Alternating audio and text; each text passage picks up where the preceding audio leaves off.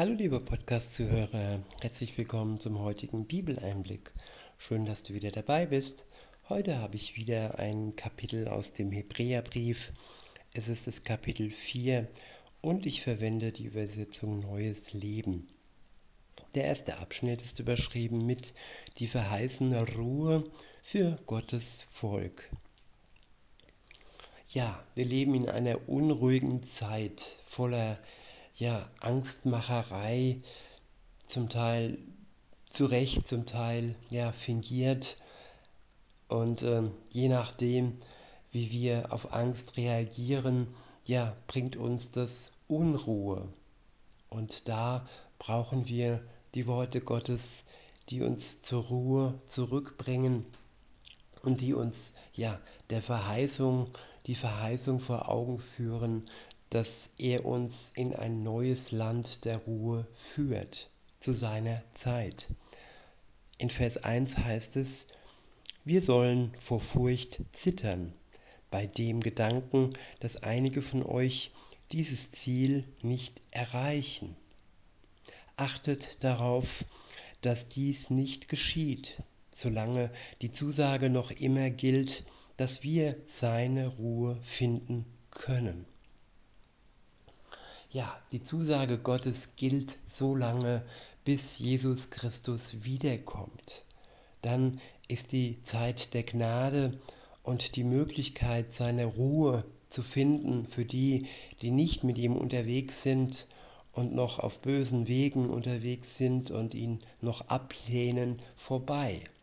Aber bis dahin hat jeder Mensch, der lebt, ja die Möglichkeit, dieses Angebot Gottes anzunehmen, die Vergebung seiner Schuld durch seinen Glauben an Jesus Christus, der ja am Kreuz für die Menschheit gestorben ist, damit, damit sie und jeder, der an diesen Kreuzestod glaubt, von seiner Schuld befreit wird. Befreit von seiner Schuld und die Aussicht und die ja, das Versprechen der Auferstehung am Tag, wo Jesus wiederkommt. In Vers 2 heißt es, denn diese gute Botschaft wurde uns genauso verkündet wie ihnen, aber sie nützte ihnen nichts, weil sie nicht glaubten, was Gott ihnen sagte. Ja, die gute Botschaft darf geglaubt werden. Und sie nützt dem Menschen nur dann etwas, wenn er im Glaube die Botschaft annimmt. Gott versorgt uns mit allem, was nötig ist, sogar mit dem Glauben. Wir dürfen ihn sogar bitten, dass er uns Glauben schenkt, wenn wir im Moment noch nicht glauben können. Das Einzige, was wir ihm geben brauchen, ist ein Vertrauensvorschuss. Auch wenn wir noch nicht sehen, noch nicht spüren und der Glaube noch nicht in uns lebt, weil der Geist Gottes noch nicht in uns lebt, ja, unser Vertrauen, das hat jeder Mensch in sich, seit er lebt. Das größte Gottvertrauen, das größte Urvertrauen hat ein Kind das sich in die Arme seines leiblichen Vaters fallen lassen kann und auch schon ja eine gewisse Verbindung mit Gott hat. Also ich hatte auch einen, wie soll ich sagen, einen Ansprechpartner in meiner Kindheit und später erst, ja, da war ich schon erwachsen und ähm, ja, in den 90er Jahren, da wurde erst eine Beziehung zu Jesus Christus daraus aber tief im Inneren wusste ich schon, dass es Gott gibt. Nur wusste ich nicht ja, was ich mit, mit dem anfangen soll. Und da hilft uns das Wort Gottes, in eine Beziehung mit ihm selbst zu kommen. Weiter geht's mit Vers 3, dort heißt es, denn nur wir, die wir zum Glauben gefunden haben, werden zur Ruhe Gottes gelangen. Über diejenigen, die nicht geglaubt haben, sagte Gott, deshalb schwor ich in meinem Zorn, sie sollen meine Ruhe niemals finden. Obwohl diese Ruhe bestand, seit er die Welt erschaffen hatte. Ja, in die Ruhe Gottes konnte man schon immer kommen, wenn man zufrieden gewesen wäre. Ja, wenn Adam und Eva zufrieden gewesen wäre mit dem, was Gott ihnen geschenkt hat im Paradies, dann wären sie in der Ruhe geblieben. Aber sie wurden ja ausgesperrt, weil sie Gott nicht die Treue und den Gehorsam gehalten haben, weil sie ja von dem Baum gegessen haben, von dem Apfel gegessen haben, welcher Gott ihnen verboten hat. Das war das einzige Verbot, das es gab. Und der Mensch hat sich verführen lassen von der Schlange, damit er weise werden würde. Und nun ja, was ist passiert? Er hat den Apfel gegessen und er wurde, ja, es, er hat gesehen, dass er schuldig geworden ist vor Gott. Das war die Weisheit, die Erkenntnis, die er bekommen hat, die Erkenntnis seiner Schuld. Sie haben sich beide versteckt, sie haben sich bedeckt. Die Schamesröte ist ihnen ja ins Gesicht gestiegen und das war vorher alles nicht der Fall, wie sie noch Gott die Treue gehalten haben.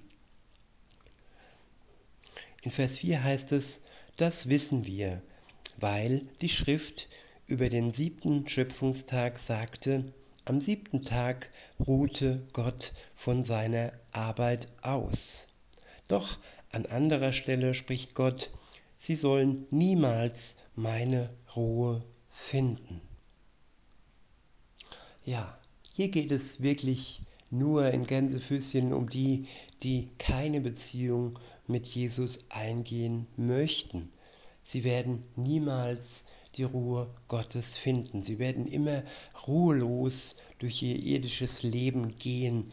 Und ja, wenn diese Welt ihr Ende findet, auch dann werden sie keine Ruhe finden, weder im Tod noch in der ewigen Verdammnis. Also reicht Gott uns die Hand, damit wir durch unseren Glauben an Jesus Christus diese Ruhe empfangen können. In Vers 5 heißt es, doch an einer anderen Stelle spricht Gott, sie sollen niemals meine Ruhe finden. Es bleibt also dabei, dass es eine Ruhe gibt, welche die Menschen finden können. Die aber, die früher diese Botschaft hörten, haben sie nicht gefunden, weil sie Gott nicht gehorchten.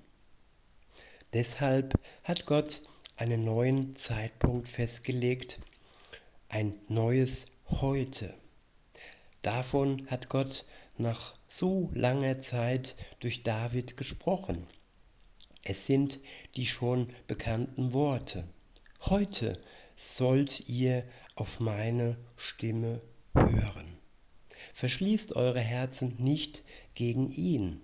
Mit dieser Ruhe war nicht das Land Kanaan gemeint, in das Joshua das Volk Israel geführt hatte, denn sonst hätte Gott später nicht von einem neuen Heute gesprochen. Es gibt also noch eine besondere Ruhe für das Volk Gottes in Gänsefüßchen, äh, beziehungsweise nein, nicht in Gänsefüßchen, in Klammern, und für alle, die an Jesus Christus glauben, gibt es eine ganz besondere Ruhe. Weiter heißt es, für das Volk Gottes, die noch in der Zukunft liegt. Wer in Gottes Ruhe hineinkommen, hineingekommen ist, wird sich von seiner Arbeit ausruhen, so wie auch Gott nach der Erschaffung der Welt geruht hat. Deshalb wollen wir uns bemühen, in diese Ruhe hineinzukommen, um nicht wie sie durch den gleichen Ungehorsam vom Weg abzukommen. Das Wort Gottes ist lebendig und wirksam. Es ist schärfer als das schärfste Schwert und durchdringt unsere innersten Gedanken und Wünsche. Ja, das Wort Gottes ist lebendig und wirksam. Es ist kein Roman, es ist keine Unterhaltung, es ist Leben. Es lebt in jedem, der es im Glauben und durch den Geist, der das Wort Gottes erklärt, aufnimmt. Nur wenn wir wirklich den Geist Gottes durch unseren Glauben in uns tragen, kann das Wort lebendig werden. Also zuerst vertrauen wir Gott, geben ihm einen Vorschuss und bitten ihn, dass er uns erlöst, dass er uns die Schuld nimmt und dann, wenn wir rein gewaschen wurden durch sein Blut am Kreuz stellvertretend, dann kann der Geist Gottes durch den Glauben an Jesus in uns Wohnung nehmen. Und dann kann das Wort Gottes in uns lebendig und wirksam werden. Ich wiederhole und fahre fort. Es ist schärfer als das schärfste Schwert und durchdringt unsere innersten Gedanken und Wünsche. Ja, das Wort Gottes überführt uns. Es zeigt uns auf, was gut an unseren Wünschen ist, an unseren Gedanken ist und was nicht gut ist.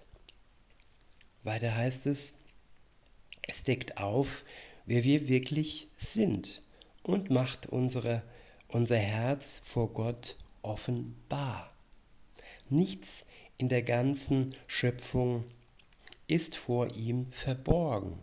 Alles ist nackt und bloß vor den Augen Gottes, dem wir für alles Rechenschaft ablegen müssen. Bei diesen Versen möchte ich es für heute belassen. Ihr könnt gerne weiterlesen im Kapitel. Ich wünsche euch noch einen schönen Tag und sage bis denne.